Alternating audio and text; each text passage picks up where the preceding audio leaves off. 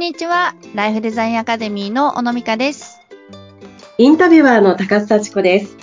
小野さん、今回もよろしくお願いします。はい、よろしくお願いします。はい、この番組はご機嫌な家族になるための方法、レシピ、わかりやすく実践しやすい内容で皆さんにお伝えしています。さあ、小野さん、今回のテーマは何になりますか？はい。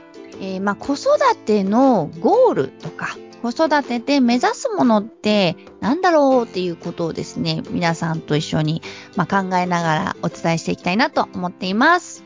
はい。まあ、今私も子育て中なんですけども、うんあの、子育てってなんかやってる最中はもう延々続くんじゃないかっていうふうに 思いがちなんですけれどもね、うん。うんどこを目指していくかということで、これはどういうお話になりますか、うん。例えば、高須さんは、その、子はい育ての終わりいつだと思いますか？子育ての終わり。うん。まずはその、学校を卒業したタイミングっていうのは一つだと思うんですね。社会人になるタイミング。はいはいね。うんうんうんあとは、やっぱりこう人生においては結婚したタイミング。おうおうなるほど、なる結ほど。婚するまでやっぱり、そうだな、子育て続くんじゃないかなってなんとなく今ふわりと思ってます。なるほど、なるほど。はい。はい。なんか、その子育ての終わりの時期というのが、まず、夫婦の中で、あの、ずれてたりする可能性があるんですよね。うんうんうんうん。例えば、こう、高須さんは結婚するまでって思ってるけど、ひょっとしたらね、ご主人はもう大学に入ったら、もうあとはっていうふうに思ってるかもしれないし、まあ、そこの、こう、すり合わせ、自分がどういう子育てをされてきたかっていうのも、そこには結構、こう、関係してくるんだと思うんですけれども、はい。うん。なんか私たちはこう何をもって、例えば子供が二十歳になったらとか、ね、あはいの子供が結婚したらとか、あの、そういうある種、そこまでは親としての役割を果たそうねっていうお話し合い、確認、うんというのが、まず夫婦の間でできているのかっていうことが非常に大事。そうですね。うん今、あの、成人年齢も下がったじゃないですか。18歳に。ね、なりましたね。そうね、うんあの、大学入学でまあ、ちょうど18歳ぐらいなのうんうで、ん確かに、その18歳までって決めてる家庭は、もうここでうん子育て終了はいといううんご家庭もあるかもしれないですよね。はい。で、あの、子供が、まあ、自立していく、子供の、はい。なんか、親元から、こう、離れていくのって、段階があってですね。はい。で、最初は、えっと、肉体的な自立はいと。いうものから、まあ、スタートします。まあ、それはどういうことかというと、身の回りのことを自分でできるようになるという自立のステージが来るわけですよ。はい。うん。だから今日、あ違う、明日着るものを自分で選ぶとか、お風呂に入るのを何時か自分で決めるとか、まあ大体ちっちゃい頃はこっちが、あああだこだいいってやらせてるじゃないですか。はい。それをまあ自分でまずできるようになるというのが、あの、第一段階。うーん、なるほど、なるほど。それがこれはまあ大体。小学生ぐらいまでにはきっとそれが、あの、多くの方はできるようになっているんじゃないかなと思うんですね。小学校卒業するぐらいまでは。うん。うん。ちょうどあの、私、娘が小学校、今2年生なんですけれどあはいはい。あの、朝、学校に着ていく洋服をやっぱり自分で選びたいっていうように、本当にこの2年生になってからなって、うんうん、あの、私がコーディネートした服を出しておいても、ちょっとはい自分で変えていくっていう。なるほど、なるほどちょっと。この辺だから自立ですよあね。そうですね。もう兆しがうんこう出てきているっていう。できてますねはい。で、次に来るのが、ははいあはい、あのー、精神的な自立ですね。うん。はい。えっ、と、まあ、肉体的なところからもう始まってるんですけど、自分のことを自分で決める、意思決定を自分でするっていう。そこが、あの、いろんなジャンル、生活だけではなく、なんかこう、将来のことだったりとか、そこに関しても、あの、誰かに言われてではなくて、自分がこうするからっていう自分の意思を持って、えーいろいろなことが決められていくというのが精神的な自立になりますね。うん。はい。で、これは多分その進路とかうん。を決めるときに、まあ、親御さんと話をしたりしながら、まあ、いくつかある候補の中ででも、最終的に自分が行きたいところを選んでみたりとか。うん。うん。その基準はね、いろいろあると制服が可愛いとか、なんかうんいろいろあると思うんですけど、でもやっぱりこう自分で選ぶ。いろ,、まあ、いろんなアドバイスを受けることはあっても、最終的に決めるのは自分だっていうような、こう、意識が子供に芽生えて、それが実行できるというのが、その精神的な自立のフェーズですね。うーん、なるほど、なるほど。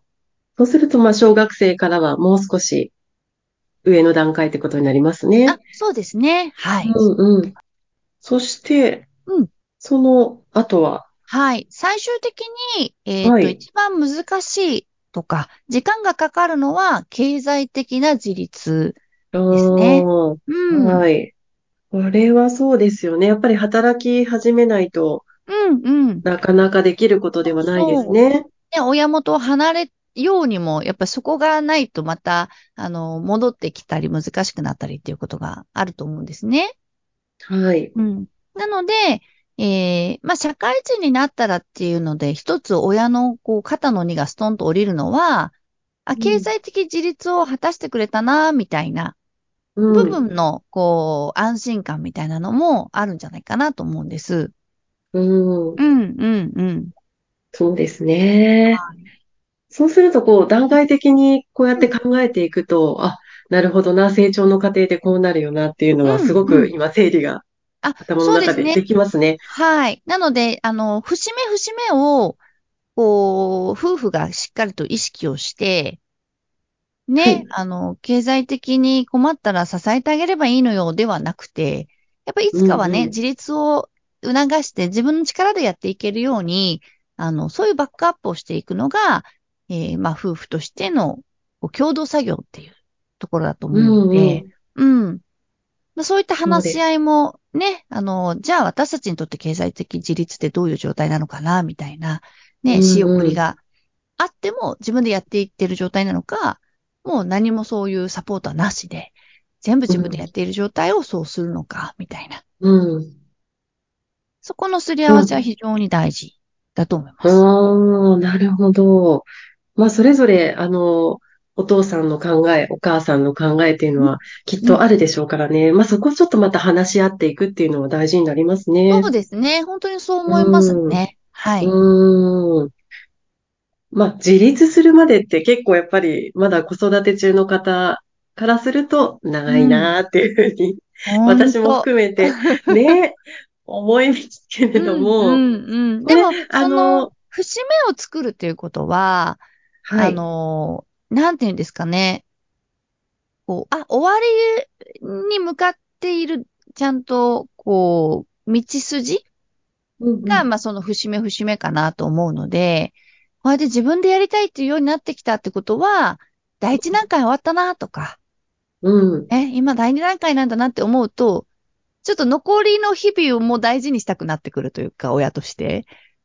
なりますね。そうそうそう、そうなんですよ。だからね、私も初めての子供が、えっ、と、22歳の時の子供だったので、はい。もうなんか延々とこのね、子供に振り回される時間が続くのかななんていうふうにやっぱ当時は思ってたんですけど、もう終わってみたらあっという間で、はい。ね、もう中学生ぐらいになると、親なんか見向きもされなくなってくるというか、うん。なんか精神的自立を子供が果たす頃には、あの、肉体のお世話はもう終わっているので、あうん、ー家にいなくなったりとか、やっぱ親よりもお友達だったりとか、ね、うん。自分のやりたいことに、こう、子供の興味がシフトしていくので、実際関われるのってほんと十何年とかなんだなっていう体感なんですよね。ええうんもう実際あの、今経験された小野さんに伺うと、なるほど、と思いますけれども。